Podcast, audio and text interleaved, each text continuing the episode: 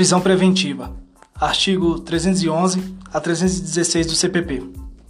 Em qualquer fase da investigação policial ou do processo penal, caberá a prisão preventiva decretada pelo juiz, a requerimento do Ministério Público, do querelante ou do assistente, ou por representação da autoridade policial.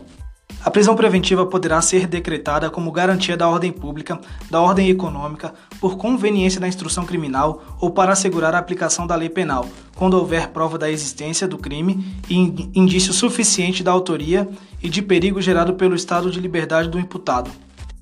A prisão preventiva também poderá ser decretada em caso de descumprimento de qualquer das obrigações impostas por força de outras medidas cautelares. A decisão que decretar a prisão preventiva deve ser motivada e fundamentada em receio de perigo e existência concreta de fatos novos ou comportamentos que justifiquem a aplicação da medida adotada. Será admitida a decretação da prisão preventiva nos crimes dolosos punidos com pena privativa de liberdade máxima superior a 4 anos.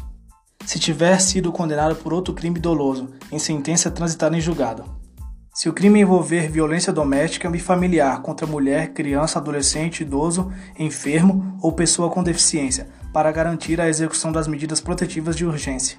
Também será admitida a prisão preventiva quando houver dúvida sobre a identidade civil da pessoa ou quando esta não fornecer elementos suficientes para esclarecê-la, devendo o preso ser colocado imediatamente em liberdade após a identificação, salvo se outra hipótese recomendar a manutenção da medida.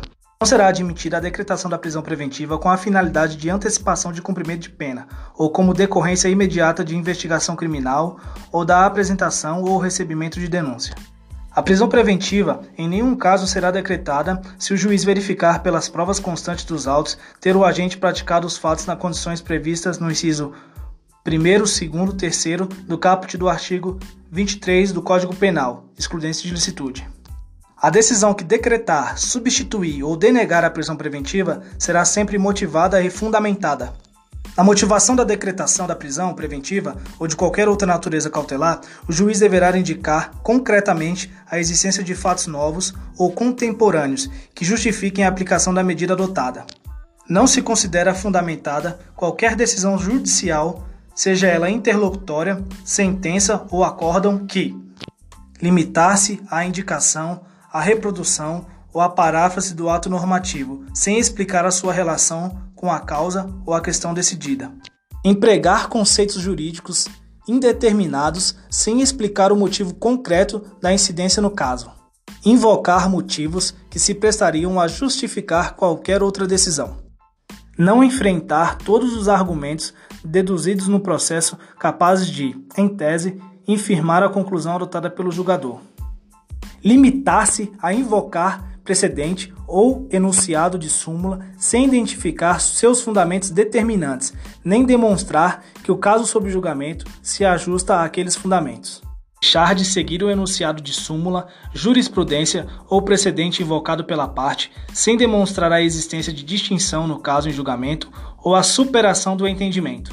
O juiz poderá, de ofício ou a pedido das partes, revogar a prisão preventiva se, no correr da investigação ou do processo, verificar a falta de motivo para que ela subsista, bem como novamente decretá-la se sobrevierem razões que a justifiquem.